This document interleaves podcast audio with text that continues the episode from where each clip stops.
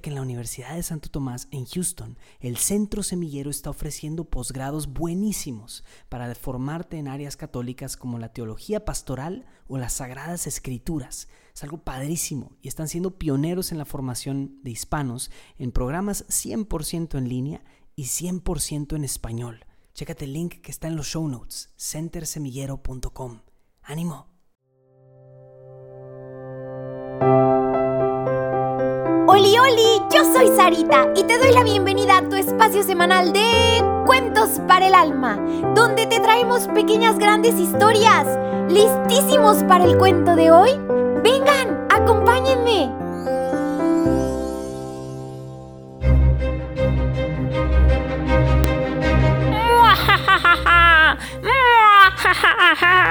exclamó la dentista Indy. A partir de ahora, esa ingenua ratoncina, esa, la talpina, tendrá siempre, pero siempre anestesiado el corazón. No podrá sentir, no podrá amar, no tendrá misericordia ni compasión por absolutamente nadie. No le interesarán los problemas de los demás, ni el dolor de los hamstercitos más necesitados. Porque yo, la doctora Indiferencia, le he inyectado una de mis más potentes dosis. ¡Muajajaja! ¡Muajajaja! ¡Ay! Me ahogo. Mientras tanto, en Chicoachén, Pina, la ratoncina, miraba a todos con desdén. ¡Ay! Pero qué horrible porción de queso venden aquí, ¿eh? No lo quiero. Decía mientras devolvía por octava vez su plato a la cocina. Ya habían pasado algunos días desde su consulta con aquella terrible doctora Indy. Y Pina parecía cada vez más y más distinta a aquella noble y tierna ratoncina que fue algún día.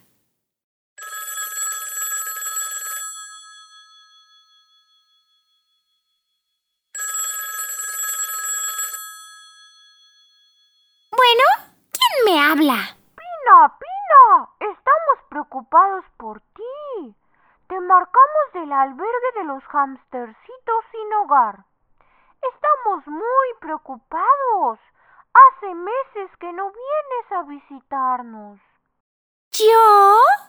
Jamás volveré a perder mi tiempo por ahí. Estoy cansada de ustedes. Y de un solo golpe, Pina colgó el teléfono. Iba aquella ratoncina caminando por su antigua parroquia cuando de repente le dijeron, Pina, Pina, te extrañamos mucho. Qué gusto verte. ¿Ah, sí? Pues yo no me acuerdo, pero ni poquito de ustedes. Ni los topo. Adiós.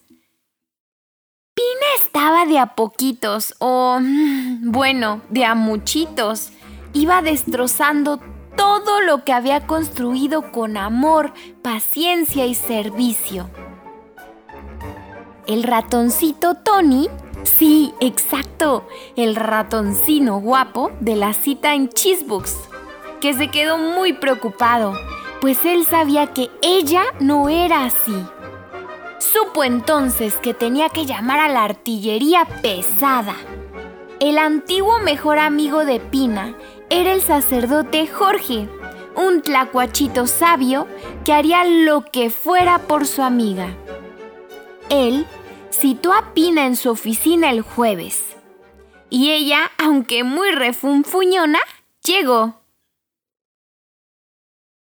Pina, le dijo con mucha suavidad desde que la saludó. Pina, ¿está todo bien? ¿Qué tiene tu bello corazón? ¿Mi corazón? preguntó Pina. Pues yo tengo la presión arterial bastante bien. Es más, excelente. Respondió Pina sarcastiquísimamente.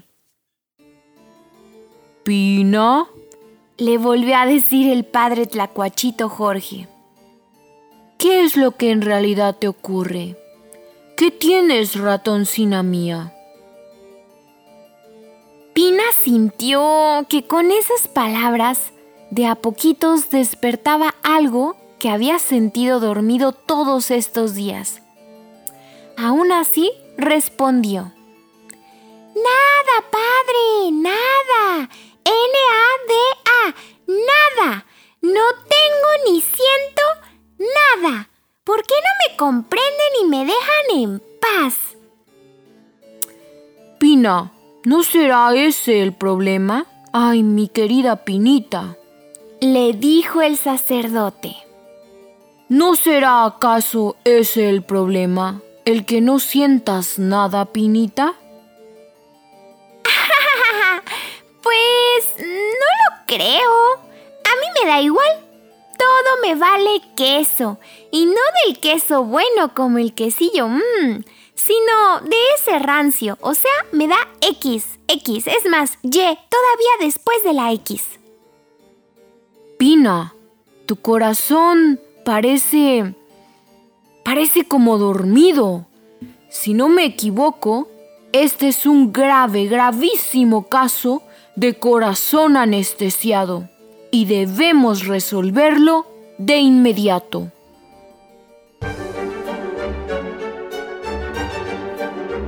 Niñitos, esta historia se complica. ¿Qué ocurrirá? ¿Podrá el padre tlacuachito Jorge ayudar a Pinita lado del corazón anestesiado? Lo descubramos la próxima semana en Pina, la ratoncina. ¿Va al dentista? Parte 3.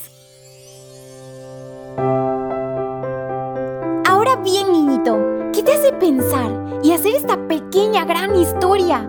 ¿A poco no nos deja muchísimo para reflexionar? Pero sobre todo lo que nos mueve a actuar. Niñito, acuérdate de decirle a tu papi o a tu mami que le den seguir para que cada semana ya aparezcan los cuentos de manera automática. Y también por favor comparte este programa con todos tus amiguitos, tus vecinos y hasta con tus primos. Te espero la próxima semana con un nuevo cuento. Que Dios te bendiga muchísimo.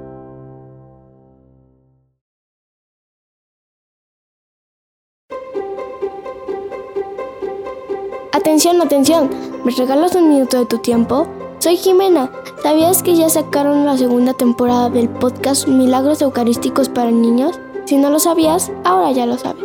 Escúchanos en tu plataforma preferida de música. Te dejo el link en las notas de este episodio. Adiós.